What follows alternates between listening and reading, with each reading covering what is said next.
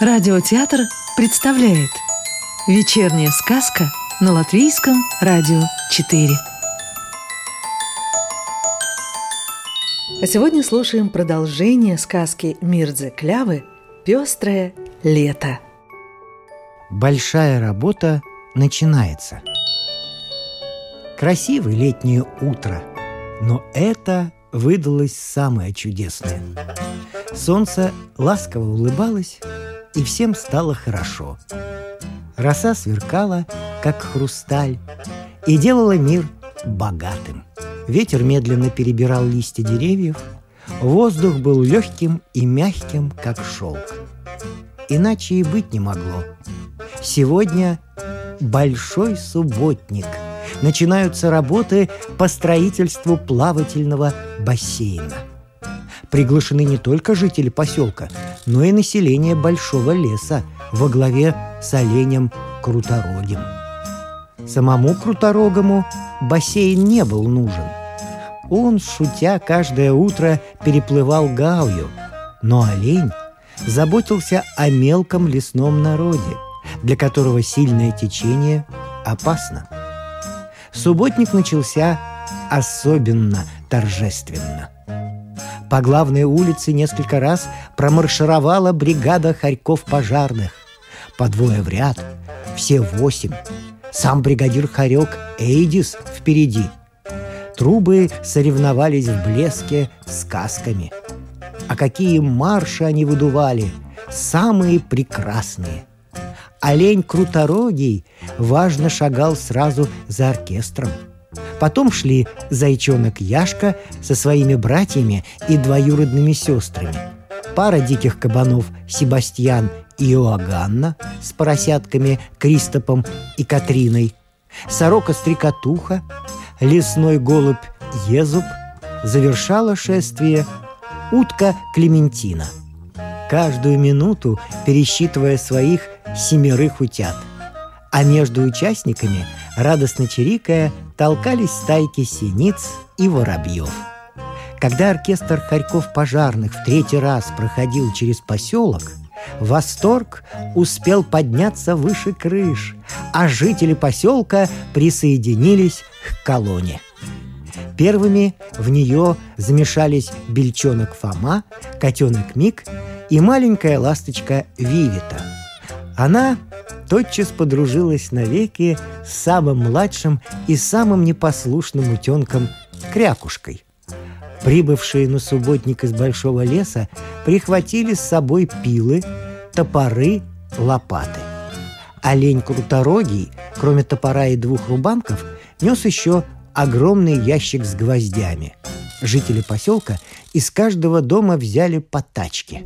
Металлические тачки подняли такой страшный грохот, что заглушали даже оркестр пожарников. Самым последним к шествию присоединился дедушка Крот. Куда-то запропастилась специально выкованная и отрегулированная по весу лопата, особенно подходящая для глубокой копки, и дедушка немало потрудился, прежде чем нашел ее. Крота тотчас потянули в голову шествия, как это положено начальнику поселка – тому же профессору землеройных работ. Ученый ежик Адамчик с большими трудностями раздобыл теодолит. Это что-то похожее на подзорную трубу на трех ногах, как фотоаппарат. Им с научной точки зрения можно рассчитать и проверить все углы.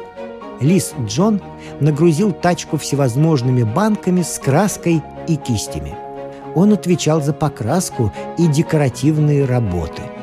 Рядом с Джоном держалась лисичка Ивита. Тут же были ящерица Берта, как художественная натура, а также черепаха Амалия и барсучонок Инорень. Первая встреча с искусством у барсучонка Инорыня произошла на прошлой неделе, когда он нарисовал муху, и все сказали «Слон». Ясно, что сделать из мухи слона может только особо выдающийся талант. Его мама, барсучиха Грета, единственная осталась дома. Спрятавшись за оконную занавеску, она наблюдала за происходящим. Барсук Рудис вчера вечером заявил, если Грета отколется от других и не будет участвовать в общем мероприятии, пусть готовится к крупным неприятностям в семейном масштабе. Ну что он мне сделает? И что мне вообще кто-нибудь может сделать? Я сама делаю, что хочу, ворчала барсучиха. Когда участники шествия пришли к месту стройки, дедушка Крот выступил на середину отведенной под бассейн площадки и вынул из кармана пиджака записную книжку.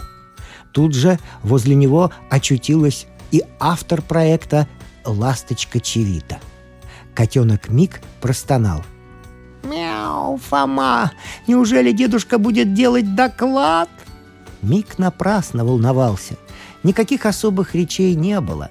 Дедушка Крот зачитал список тех, кто направлялся на плотницкие работы под руководством оленя Круторогова, остальные — на рытье бассейна, отводного и приводного каналов. Эти работы возглавил сам дедушка Крот. Эти работы возглавил сам дедушка Крот.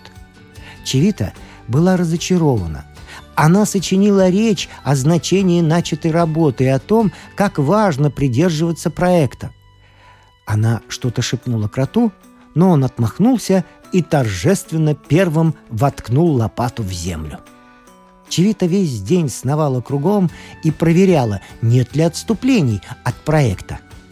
Пожарных Эйдиса назначили на плотницкие работы, а в помощь им придали барсука Рудиса и еще кое-кого. Харьки пожарные каждый час проигрывали по маршу, чтобы подбодрить работающих – так как лопаты и тачки час от часу становились все тяжелее. Со стороны казалось, что обрабатывать дерево легче, чем рыть землю. Но там требовалась сноровка. Неумехи работать топором и пилой даже опасно.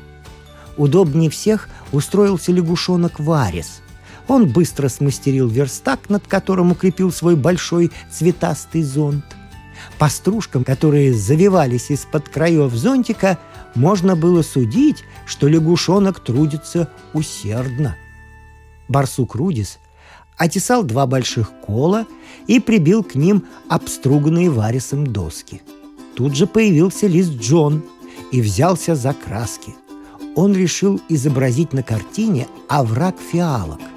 Ласточка Вивита и барсучонок Инорынь то смешивали краски, то подавали художнику нужную кисть. Сам Джон то подскакивал ближе, то отскакивал назад, командуя «Синюю! Красную! Зеленую!» Помощникам художника было не так-то легко плясать под его быстрые команды.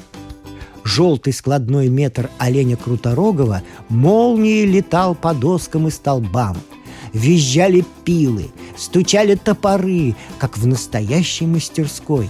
Перед обедом барсук Рудис то и дело стал поглядывать на ближний куст ивника.